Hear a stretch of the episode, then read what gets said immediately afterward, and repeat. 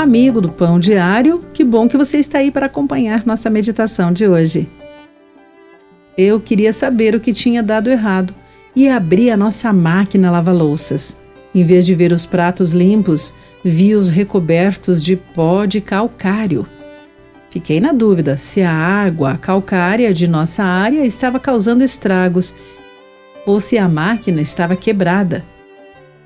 A limpeza de Deus, ao contrário da máquina de lavar louças defeituosa, lava todas as nossas impurezas.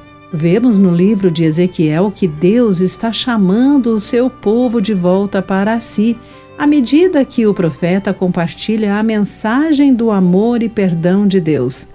Os israelitas haviam pecado ao proclamar sua fidelidade a outros deuses e outras nações. O Senhor, no entanto, foi misericordioso em recebê-los de volta para si mesmo. Ele prometeu purificá-los de todas as vossas imundícias e de todos os vossos ídolos, conforme o versículo 25 de Ezequiel 36. Ao colocar seu espírito neles, ele os levaria a um lugar de fecundidade e não de fome. Como nos dias do profeta Ezequiel, hoje o Senhor nos recebe de volta se nos desviarmos, quando nos submetemos à Sua vontade e aos seus caminhos.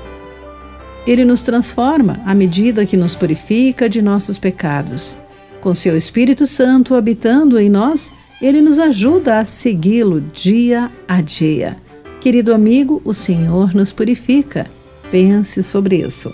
Eu sou Clarice Fogaça e essa foi a nossa meditação Pão Diário de hoje. Acesse o nosso site pãodiário.org para conhecer nossos recursos e solicitar o seu devocional Pão Diário. Nos escreva através do e-mail rádio@pãodiario.org.